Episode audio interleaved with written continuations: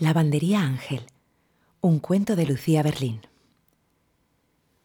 Un indio viejo y alto con unos levis descoloridos y un bonito cinturón zuni. Su pelo blanco y largo anudado en la nuca con un cordón morado. Lo raro fue que durante un año más o menos siempre estábamos en la lavandería Ángel a la misma hora, aunque no a las mismas horas. Quiero decir que algunos días yo iba a las siete un lunes o a las seis y media un viernes por la tarde y me lo encontraba allí. Con la señora Armitage había sido diferente, aunque ella también era vieja. Eso fue en Nueva York, en la lavandería San Juan de la calle 15, puertorriqueños. El suelo siempre encharcado de espuma. Entonces yo tenía críos pequeños y solía ir a lavar los pañales el jueves por la mañana. Ella vivía en el piso de arriba, el 4C. Una mañana en la lavandería me dio una llave y yo la cogí me dijo que si algún jueves no la veía por allí, hiciera el favor de entrar en su casa, porque querría decir que estaba muerta. Era terrible pedirle a alguien una cosa así, y además me obligaba a hacer la colada los jueves. La señora Armitage murió un lunes y nunca más volví a la lavandería San Juan. El portero la encontró. No sé cómo. Durante meses, en la lavandería Ángel, el indio y yo no nos dirigimos la palabra, pero nos sentábamos uno al lado del otro en las sillas amarillas de plástico, unidas en hilera como las de los aeropuertos. Rechinaban en el linóleo rasgado y el ruido daba de entera. El indio solía quedarse allí sentado tomando tragos de Jim Beam, mirándome las manos. No directamente, sino por el espejo colgado en la pared, encima de las lavadoras Speed Queen. Al principio no me molestó un viejo indio mirando fijamente mis manos a través del espejo sucio, entre un cartel amarillento de plancha un dólar cincuenta la docena y plegarias en rótulos naranja fosforito. Dios, concédeme la serenidad para aceptar las cosas que no puedo cambiar.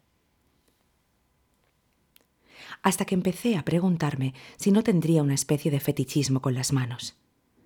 Me ponía nerviosa sentir que no dejaba de vigilarme mientras fumaba o me sonaba la nariz mientras hojeaba revistas de hacía años.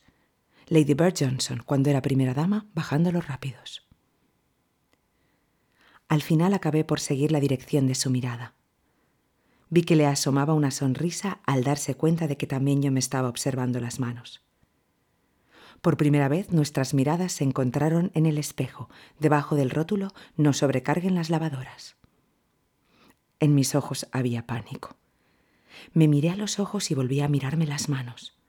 Horrendas manchas de la edad, dos cicatrices. Manos nada indias, manos nerviosas, desamparadas. Vi hijos y hombres y jardines en mis manos.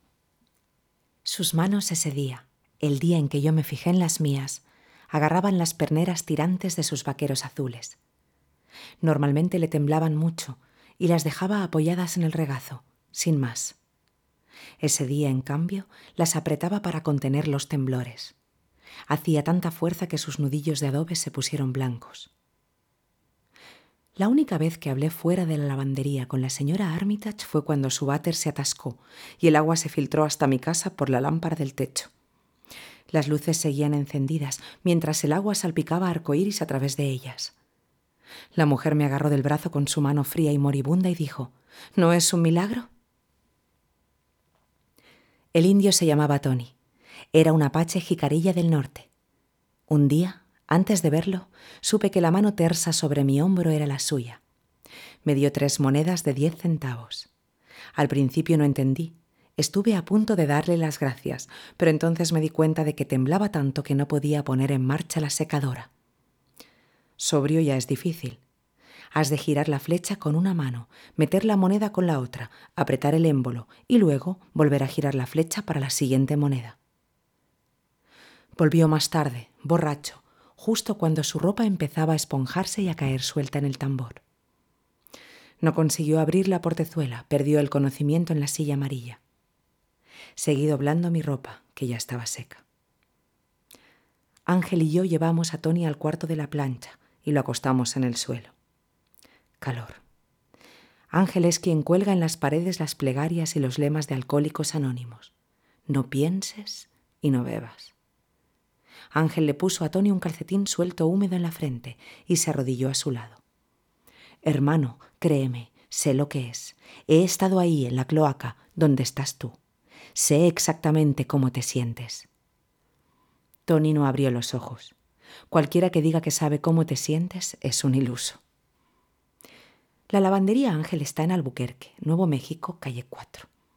Comercios destartalados y chatarrerías, locales donde venden cosas de segunda mano. Catres del ejército, cajas de calcetines sueltos, ediciones de higiene femenina de 1940. Almacenes de cereales y legumbres, pensiones para parejas y borrachos y ancianas ceñidas con jena que hacen la colada en la lavandería de Ángel. Adolescentes chicanas recién casadas van a la lavandería de Ángel.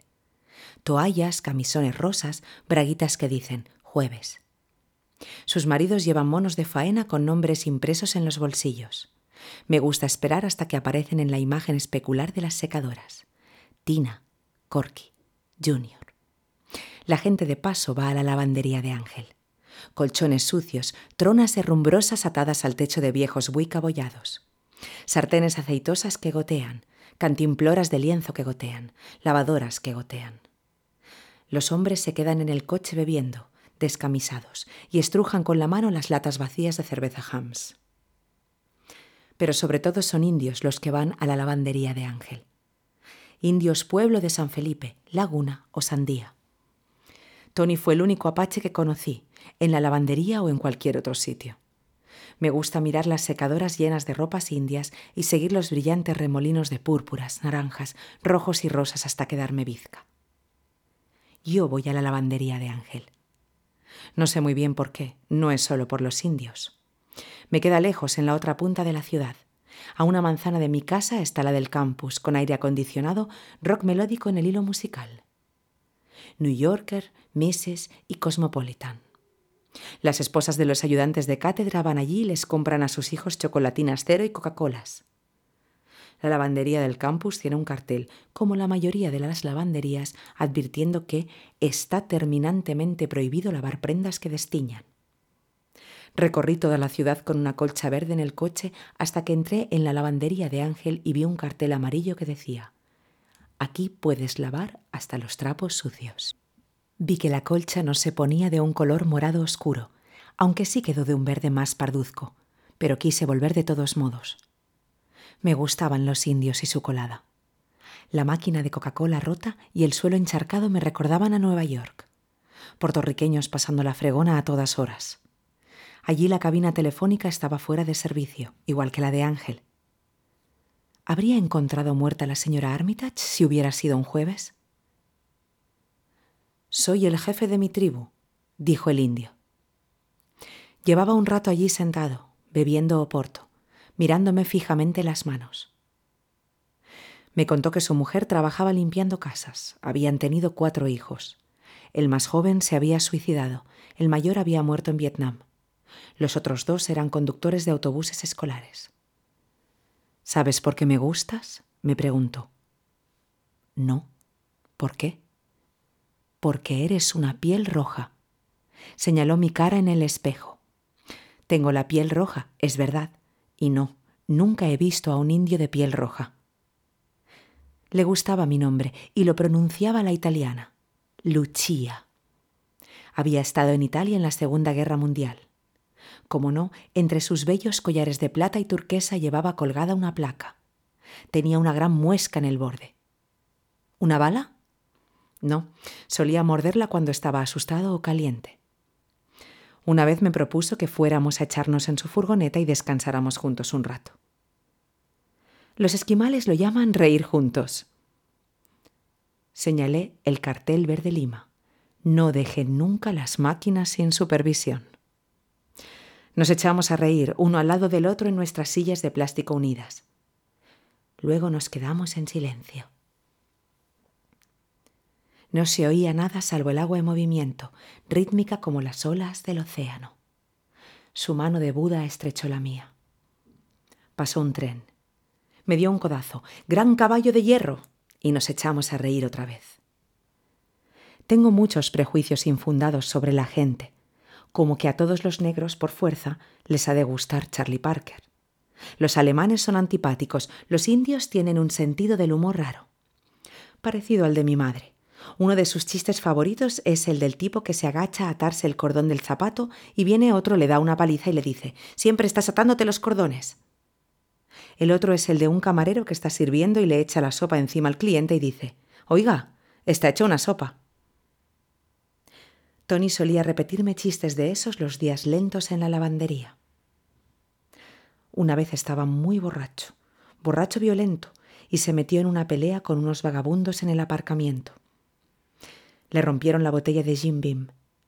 Ángel dijo que le compraría una petaca si iba con él al cuarto de la plancha y le escuchaba.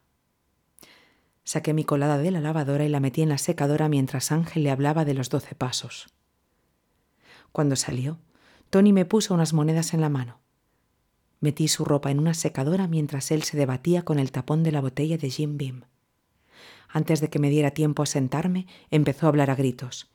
Soy un jefe, soy un jefe de la tribu Apache, mierda. Tú sí que estás hecho mierda. Se quedó sentado, bebiendo, mirándome las manos en el espejo. Por eso te toca hacer la colada, ¿eh, jefe Apache? No sé por qué lo dije. Fue un comentario de muy mal gusto. A lo mejor pensé que se reiría. Y se rió, de hecho. ¿De qué tribu eres tú, piel roja? Me dijo, observándome las manos mientras sacaba un cigarrillo. ¿Sabes que mi primer cigarrillo me lo encendió un príncipe? ¿Te lo puedes creer? Claro que me lo creo. ¿Quieres fuego? Me encendió el cigarrillo y nos sonreímos. Estábamos muy cerca el uno del otro, y de pronto se desplomó hacia un lado y me quedé sola en el espejo. Había una chica joven, no en el espejo, sino sentada junto a la ventana. Los rizos de su pelo en la bruma parecían pintados por Botticelli. Leí todos los carteles. Dios, dame fuerzas. Cuna nueva a estrenar, por muerte de bebé. La chica metió su ropa en un cesto turquesa y se fue. Llevé mi colada a la mesa, revisé la de Tony y puse otra moneda de diez centavos. Solo estábamos él y yo. Miré mis manos y mis ojos en el espejo, unos bonitos ojos azules. Una vez estuve a bordo de un yate en Viña del Mar. Acepté el primer cigarrillo de mi vida y le pedí fuego al príncipe Ali Khan. Enchanté, me dijo. La verdad es que no tenía cerillas. Doblé la ropa y cuando llegó Ángel me fui a casa. No recuerdo en qué momento caí en la cuenta de que nunca volví a ver a aquel viejo indio. De Manual para Mujeres de la Limpieza, Lucía Berlín, traducción de Eugenia Vázquez Nacarino.